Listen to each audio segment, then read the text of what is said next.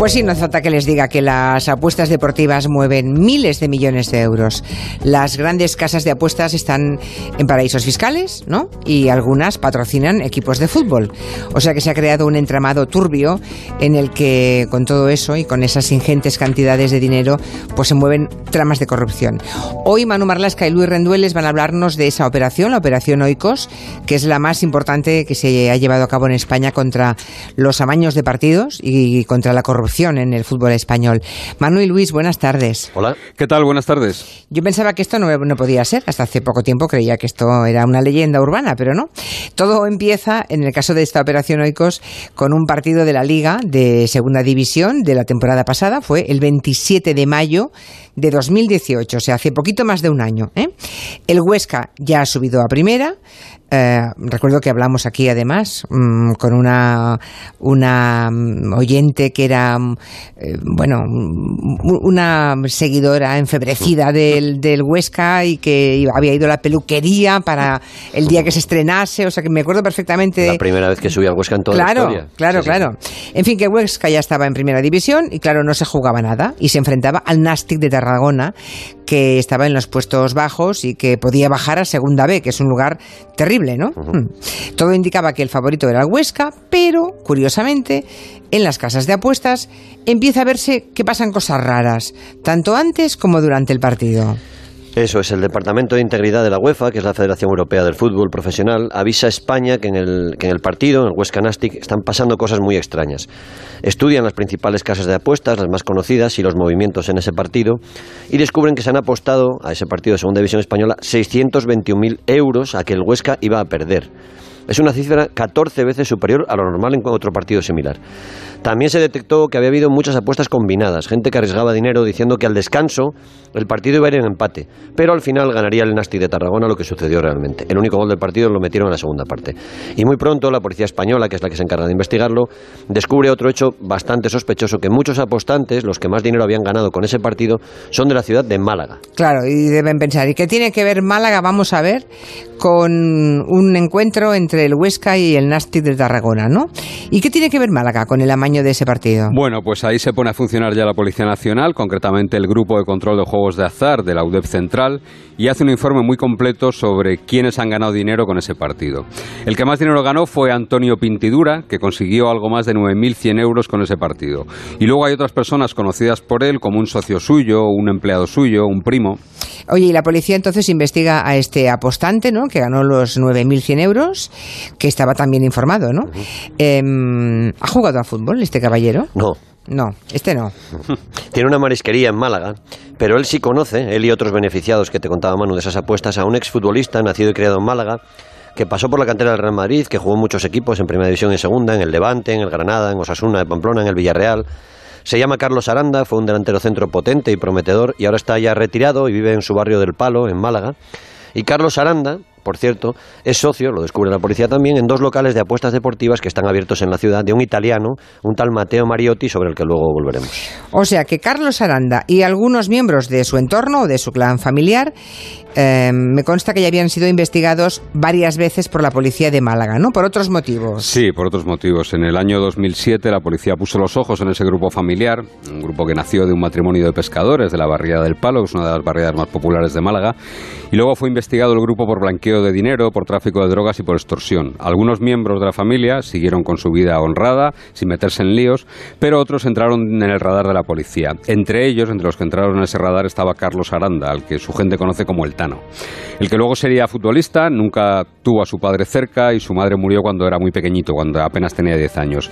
Él se crió con su tío, con su tío Salvador, conocido como el Chava, que fue uno de los investigados por la policía y que ya en 1998, es decir, hace 21 años, fue detenido después de una pelea en una discoteca de Torremolinos. Entonces la policía le quitó un machete y una espada samurái de 30 centímetros de hoja. Caray. En ese clan está también, precisamente, Antonio Jesús Pintidura, ese principal beneficiario de las apuestas del Huesca Nastic.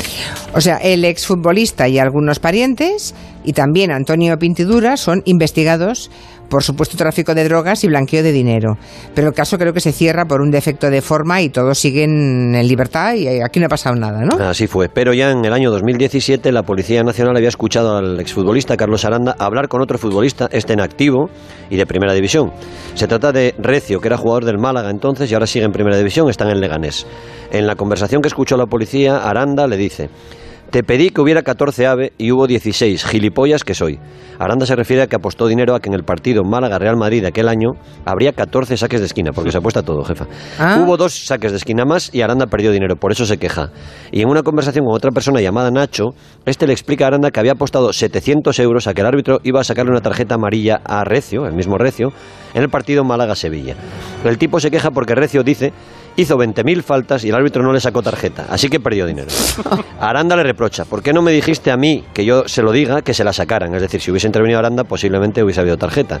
Y una tercera conversación es ya entre Antonio Pintidura y Aranda. Pintidura propone hablar con Recio para amañar partidos del principio de la temporada. El futbolista va a casarse esos días y el dueño de la marisquería dice que coincidirán allí, que será un buen momento para hablar con otros compañeros del Málaga. Pero aquella investigación se cierra por un defecto de forma y todos siguen en libertad, ¿no? Y la policía retoma ese hilo antiguo y encuentran a otro futbolista famoso, incluso internacional, con la selección española. Sí, Aranda la verdad es que tenía calidad, ganó bastante dinero con el fútbol, algo más de, bueno, medio millón de euros por temporada más o menos. No está mal, 500.000 euros por temporada. No, no, no, Eh. ten en cuenta que jugó en el Granada, en el Zaragoza y en esos equipos de, de primera división se ganan buenos sueldos, eh, hasta los más bajos son buenos sueldos. Aranda se retiró en el año 2016 y montó varias empresas, entre ellas una llamada Estudio 15, supuestamente dedicada a la compraventa de muebles. Allí su socio es otro exfutbolista y viejo amigo que fue compañero suyo en el Real Madrid, en las divisiones inferiores del Madrid y en el Real Madrid en el primer equipo. Raúl Bravo, al que llaman el Orejón y que llegó a ser internacional con la selección española absoluta. Llegó a ser internacional. Bien. Aranda llevaba tiempo intentando amañar partidos de primera y segunda división, ¿no? Eso dice la policía.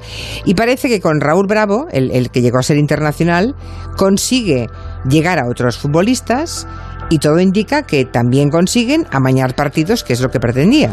Así lo piensa la policía y así lo indica el sumario de la operación Oikos. En las grabaciones y las investigaciones aparece muy pronto un tercer futbolista, el defensa Íñigo López Montaña, que esta temporada que acaba de terminar ha jugado en el Deportivo de La Coruña y pasó antes, casualmente, por el Huesca. La policía escucha a los futbolistas y esas escuchas permiten dibujar cómo funcionaba la red. Íñigo López habla de que él ya pagó en su día por un amaño en tercera división, un partido entre el Sariñena y el Cariñena, dos equipos modestos de Aragón, y algo salió mal, y porque a pesar de que en las escuchas se habla de que seis futbolistas del Sariñena han aceptado participar en el fraude, al final el resultado, pese a haber untado a esos futbolistas, no fue el pactado. Los jugadores ofrecen entonces amañar otro partido distinto, pero Aranda y Raúl Bravo desconfían. Estáis hablando de escuchas telefónicas y ambientales, ¿no? Las telefónicas las entiende, pero las escuchas ambientales, a ver si me lo contáis. Y en cuanto a los futbolistas investigados, oye, ¿hablaban así de amaños tan normal? Bueno, ¿O escucha- tenían alguna clave? Escucha, había, había claves. Escuchas ambientales, eh, y no le gustará mucho a la gente de la UDEF, aunque hemos pedido permiso, son las que se consiguen, por ejemplo, colocando un micrófono en el coche de un investigado. En este caso, o en una terraza La de un casa. bar. ¿eh? En la terraza de un bar. Por ejemplo. Mm. En este caso se hizo con Carlos Aranda. Ra- en el, el- el del coche te hablo. Raúl Ya, Bravo ya, manejaba ya. un teléfono negro, como se dice, o sea, un teléfono encriptado, lo que no puede pincharse, no se puede escuchar. Y esta red de amaños se tomaba muchas molestias. Por ejemplo, uno de los colaboradores de la red tuvo que viajar desde Madrid a Huesca para entregar en mano un teléfono seguro, un teléfono negro, a un futbolista implicado. Cuando lo tenía en la mano, en ese momento recibe la llamada de Raúl Bravo para hablar con total seguridad. Ellos Ya. no hablan abiertamente de amaños en esas escuchas telefónicas. En algunas conversaciones, por ejemplo, se refieren a tenemos torneos FIFA, fingiendo que hablan de juegos de fútbol de la PlayStation para referirse a partidos amañados. Ya. También hablan de que la clave para el FIFA es Ronaldo. Lo que llaman los servidores del FIFA son Aranda y Bravo. A este partido de tercera división, por ejemplo, lo llamaban torneo de Call of Duty, que es otro popular juego de, de- de la PlayStation. Y de menús de 3.500 eh, para algunos jugadores. Se refieren a los 35.000, perdón. No, 3.500. Para algunos jugadores se refieren a los euros que iba a cobrar cada uno de los principales implicados en el amaño. Y la policía también descubre la implicación del Huesca, ¿no? Un equipo que ha jugado este año en Primera División. Sí, sí, es- además es un asunto serio que no, no está todavía aclarado, ¿eh? porque las grabaciones hablan de un asunto antiguo y descubren que Aranda y Bravo están reclamando una vieja deuda de por lo menos 100.000 euros al presidente del Huesca, Agustín Lasaosa. Madre mía. Los investigadores creen que puede ser un partido amañado tiempo atrás. Posiblemente ellos piensan que un Huesca-Lugo, pero no lo saben con certeza. ¿eh? Y el caso es que el, grupo, la mafia, no se anda con bromas y Aranda escribe el 7 de enero de este año al presidente del Huesca un mensaje y dice, Presi, ¿Cuándo podemos cerrar los 100 que tenemos pendientes? Todo el mundo salió bien parado, menos nosotros, que organizamos todo. Y encima estamos metidos en un lío con la gente que puso la pasta y solo nos aguanta este mes. Si no contestas, iremos a verte personalmente con esa gente y te aclaras ya tú con ellos. En esta vida hay que ser serio y agradecido. Uy, eso suena a una amenaza en toda regla, ¿eh? En fin, en este clima, digamos, mafioso o casi mafioso, la policía descubre que tanto Raúl Bravo como Carlos Aranda están preparando un amaño para el partido de Primera División en la última jornada entre el Valladolid y el Valencia. Claro, el Valladolid no se jugaba nada, ya había conseguido meterse, bueno, mantenerse en primera, ¿no? Pero el Valencia tenía que ganar para estar em, en clasificación para la Champions y gana, va el Valencia y gana. Y parece que Bravo y Aranda ya sabían que el Valencia iba a ganar. Y ya estamos hablando de cosas muy serias que adulteran la competición y algo tan importante y con lo que se juegan tanto dinero los clubes como la clasificación para Champions. El Valencia ganó 0-2 en ese partido. Aranda da instrucciones para apostar 10.000 euros y calcula que va a ganar el doble, 20.000. Van a apostar a que el Valencia irá ganando en el descanso y ganará también al final del partido. La policía sigue una reunión, vigila una reunión que mantienen en Valladolid Raúl Bravo, que llega expresamente desde Madrid, y el capitán del Valladolid Valladolid, Borja Fernández. Aranda dice que hay que darle 50.000 euros al futbolista. No se sabe de qué se habló en esa reunión, no pudieron escuchar el contenido de esas conversaciones, pero Borja Fernández dice que su viejo compañero Raúl Bravo fue a pedirle ayuda para conseguir entrar en el equipo técnico del Valladolid. La policía aporta una grabación en la que se oye a Aranda decir que hay siete futbolistas del Valladolid comprados. Madre mía. El partido lo gana el Valencia y la policía sigue investigando y detectan que el jueves siguiente Raúl Bravo viaja a Valladolid y planea entregar allí 50 o 60 mil euros. Eso es, pero finalmente pasa algo y no lo hace. Tampoco se presenta Raúl Bravo al examen que tenía pendiente para conseguir el título de entrenador de fútbol en, Madrid ese mismo día.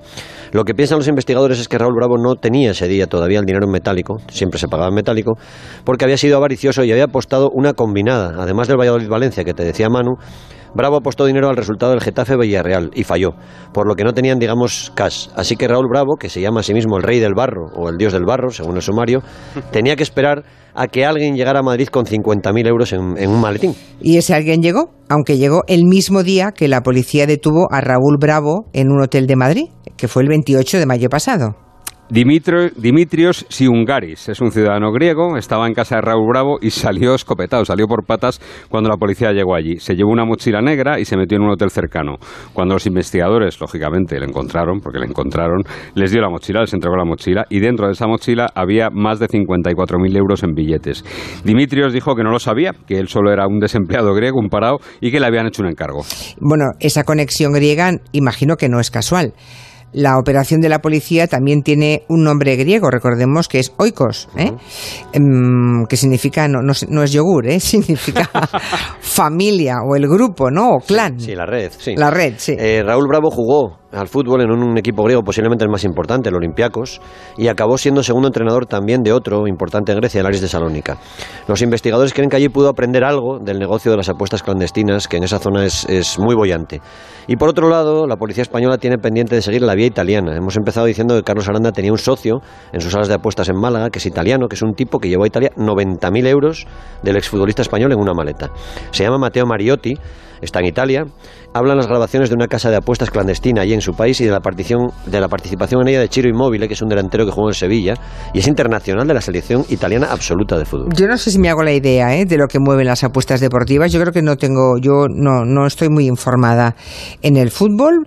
Em, sobre cualquier cosa, ¿verdad? O sea, se apuesta a cualquier cosa. Sí, sí, sí. Hablamos primero de las legales, ¿vale? De, las regularizadas y de las legales, las que se hacen en España. Sí. Están las apuestas online, las apuestas por internet, en donde te piden un DNI, dirección o teléfono, pero nunca se comprueba si quien apuesta es realmente la persona de la que se dan los datos. Es decir, no. O sea, yo, yo me apunto tus datos, Manu, y digo que soy tú y, ya apuestas en mi nombre, ¿no? Vale, vale. Y luego se puede cobrar a través de una pasarela como PayPal, por ejemplo.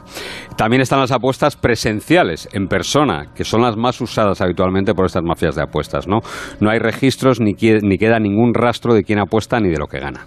En los locales de apuestas, por ejemplo, si vamos con el DNI y una vez que comprueban que somos mayores de edad y no estamos en una lista negra de adictos al juego, nos dan un PIN para que apostemos todo lo que queramos durante 24 horas. Si hay un beneficio de más de 2.500 euros y ganamos más de 2.500 euros, saltan las alarmas. Y por eso algunos grupos organizados tienen empleados tocados en las salas, o hasta son dueños de algunas, sería el caso de Carlos Aranda, para dividir los premios en otros más pequeños y no se levanten sospechas. ¿no? Como hacen las tramas corruptas con algún contrato de, urbanismo, lo, rebajan, lo fraccionan por debajo de 3.000 euros.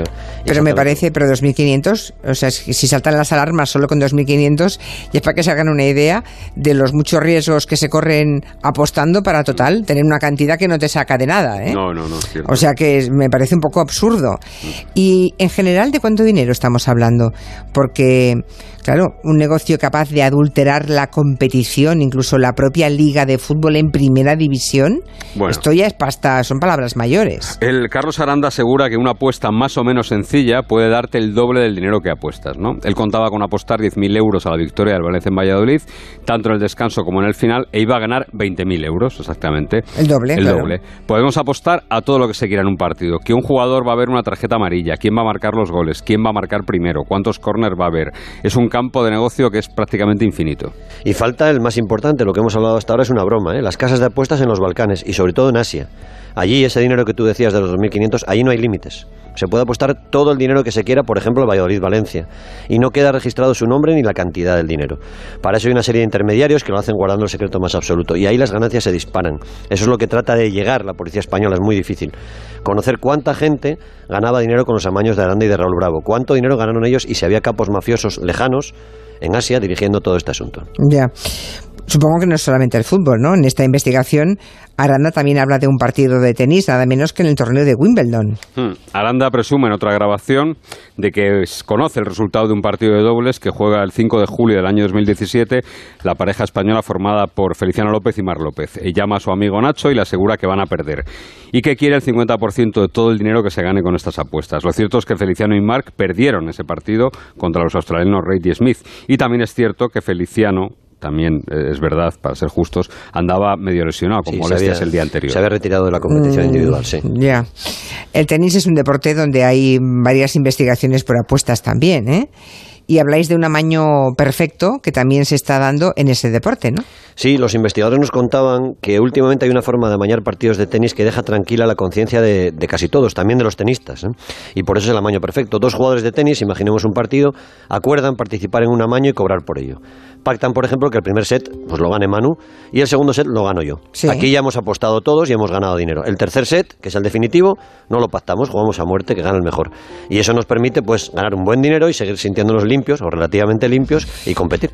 Ya, pero bueno, tampoco me parece, en este caso tampoco hay una influencia muy grande, ¿no? Claro, por eso, claro, yo apuesto con Manu que Manu me va a ganar 6-3 y ahí gana un pastón. Luego Manu apuesta que yo voy a ganar 6-4 y gana otro pastón y el tercero lo jugamos de Digamos que el partido de verdad se juega en un, set, Ya, ya. Y sobre el partido de verdad ya nadie apuesta. vale, vale, vale. Ahora lo he entendido. Así se queda tranquila la conciencia de los deportistas, que se supone que, hombre, un deportista no debería entrar en ese tipo de hombre, cosas. Hombre, muy tranquilos, muy tranquilos no estarán, ¿eh? Si hay los que estén pringados, digamos, sean futbolistas, tenistas, en este momento muy tranquilos no deben estar. Mm. Porque cuando la policía empieza a tirar del hilo, Mm, no van a dejarlo a mitad del ovillo. ¿eh? No, aparte que hay que tener en cuenta, yo creo que, que aquí ha habido cierta sensación de impunidad durante mucho tiempo, pero hay que avisar, ¿eh? eh el, grupo de, juegos de azar de la UDEF Central funciona muy bien y además la Liga de Fútbol Profesional tiene contratados a ex policías que están vigilando permanentemente y monitorizando permanentemente los movimientos de las apuestas. A la vuelta del verano en septiembre se va a juzgar por primera vez a veintitantos futbolistas por el primer amaño eh, más o menos demostrado en el fútbol español. Levante Zaragoza hace ocho años y ahí hay futbolistas muy importantes como Gaby que fue capitán del Atlético de Madrid y, algunos otros. ¿eh? Hace ocho años. Sí, sí, va a ser el primer juicio a los Ocho años después, en fin. Bueno, eh, estoy leyendo, me estaba sonriendo porque un oyente, Luis, dice, Pongo la radio y oigo de repente, redada policial contra los amaños de los partidos. Y pienso, por fin, dice que inocente, iba de fútbol.